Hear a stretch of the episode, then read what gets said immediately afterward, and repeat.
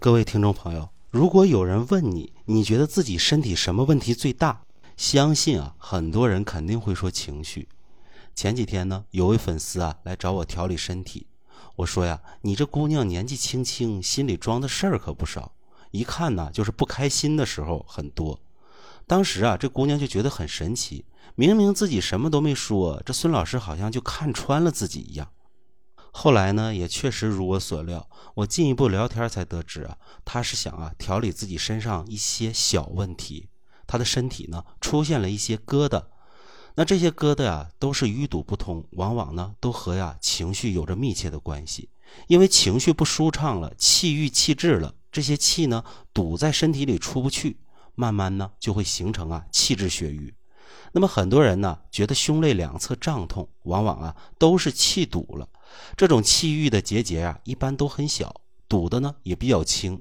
有时候呢，我们用手啊抚摸皮肤，能感觉出来它是啊会移动的。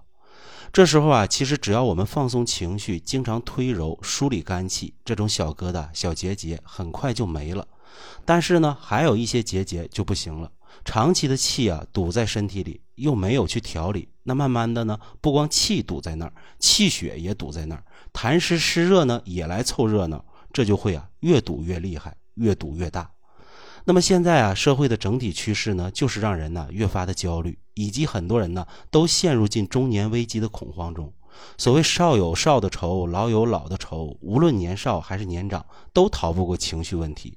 情绪有问题了，身体就容易有结节和疙瘩。那么既然呢控制不好自己的情绪，无法事事啊都能想得开、看得开。那我们就要啊转换思路，从疏肝理气、化积化瘀、化结这方面着手。今天呢，孙老师就分享两种食材，能搞定我们体内和内心难缠的结。那么既然说到结节啊，我们首先要明白结节分为几种。其实结节啊，从中医的角度讲啊，它分为内外之分。内结呢，就可以理解为啊是气出来的淤堵。这个疙瘩结节呀，它都和我们的情绪有关。冬季呢，容易心烦气躁的人特别多。身边呢，大家可能会发现啊，吐槽的人也变得多了。总是啊，自己也会无端的生气，情绪呢很难自控，胸肋胀痛呢又要命。这就是啊，典型的肝气郁结。那么很多朋友啊，可能不太理解肝郁是怎么回事儿。这个《黄帝内经》中啊，曾经讲过，肝主疏泄而藏血，其气生发，它喜调达而恶抑郁。当我们的肝血不足或者肝火太旺啊，它的疏通能力就会失衡。那么身体里啊，我们这些情绪产生出来的气，本来是要凭借肝的力道来疏导的，该上升的就上升，该下降的就下降。那么这时候如果肝疏泄发生问题，那么体内气机呢就会逆乱，没了秩序，它就会产生拥堵，堵久了，它就成为结节了。而青皮啊，正是对付肝气郁结的好帮手，最擅长的就是破气。当我们体内的气乱作一团，梳理不开时，那就二话不说破掉即可。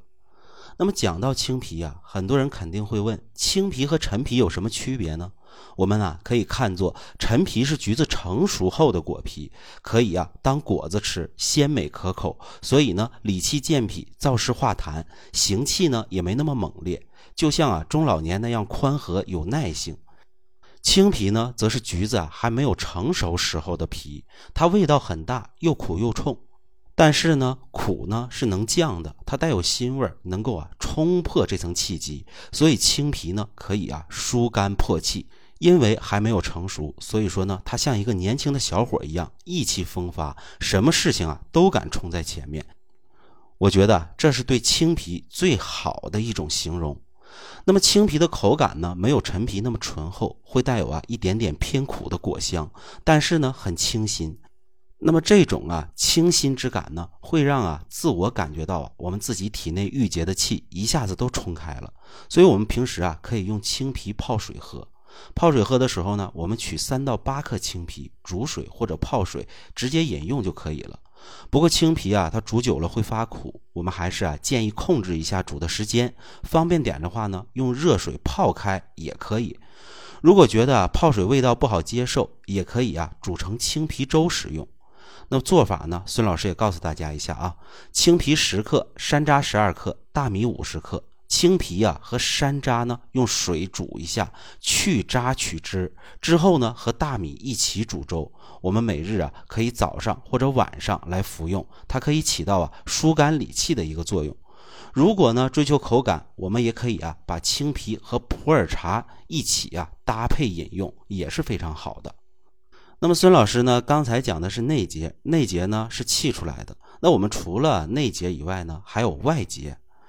外界呢，它的因素啊就比较多了。外界啊，比如说乱七八糟的一些食物啊、垃圾啊，或者说其他的有害物质乃至环境污染呢，都容易造成啊痰湿，进而呢在我们体内形成结节。那我们皮肤表层出现的各种痘痘啊，有些时候我们都不知道它是什么原因引起的。但是呢，咱们也不用纠结，这时候啊，直接用鸡内金就可以了。那么鸡内金呢，大家都知道是鸡的脾胃。更详细的说呢，是鸡脾胃内啊一层黄色的薄膜，因为鸡呢没有牙齿，无论吃什么呢，都是啊靠这层薄膜来消化。小时候在老家呢，总是看见鸡啊在地上啄各种各样的东西，然后吞到肚子里，而这些东西啊被分解排出，靠的就是鸡内金与这些食物的来回研磨。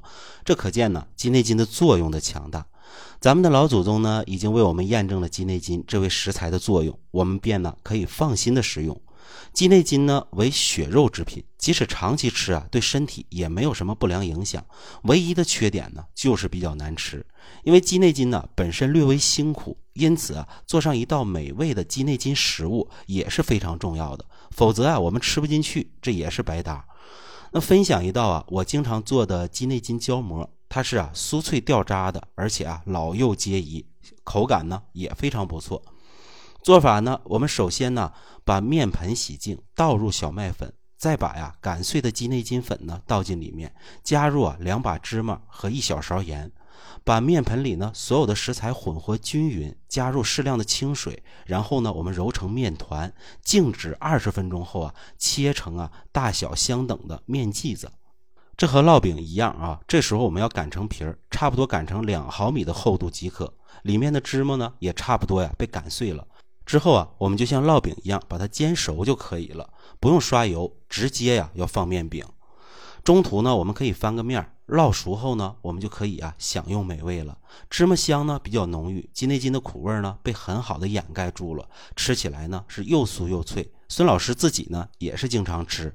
那么如果呀很多朋友不喜欢干干的食物啊，我再分享一个用鸡内金制作的美食，它也是啊清润酸甜，喝上一口啊是十分舒爽的。这就是啊，我们要用山楂来中和鸡内金的辛苦味儿，而且山楂呢还有活血化瘀的作用，酸酸甜甜的，也是啊味道十分的好。那做法呢，我们准备啊鲜山楂一百五十克，陈皮、茯苓、麦芽、淮山药各十五克，鸡内金十九克，冰糖二百克。将所有的食材清洗后呢，浸泡两个小时之后啊，一起倒入砂锅中。大火烧开，小火慢熬一小时以上。之后呢，滤掉食物残渣，留下汤汁儿，倒入锅中呢，加入冰糖，继续熬制半小时。等到啊汤粘稠时呢，就可以出锅了。那么这里啊加的茯苓呢，可以啊祛湿降浊，能够啊把身体里的痰湿浊气都清走。麦芽呢又是行气的，山药啊是健脾益气的，加上冰糖熬制呢，这样一道可口的鸡内金山楂糕就做好了。以上呢就是孙老师为大家总结的，无论是我们内在的结节，还是外在的结节疙瘩，我们如何呀通过药食同源的方法来解决？如何通过药食同源的方法帮我们梳理肝气、散结化瘀？当然啊，要想从根源上解决，我们尽量啊还是要控制情绪，遇到事情呢尽量能够想得开，想不开的朋友呢就要多花点时间把我们的气出来的结节啊努力的消掉了。那么好的，今天的节目呢就为大家讲解到这里。如果您有任何问题，可以随时在评论区留言，孙老师呢会第一时间给您回复。下期节目我们接着聊。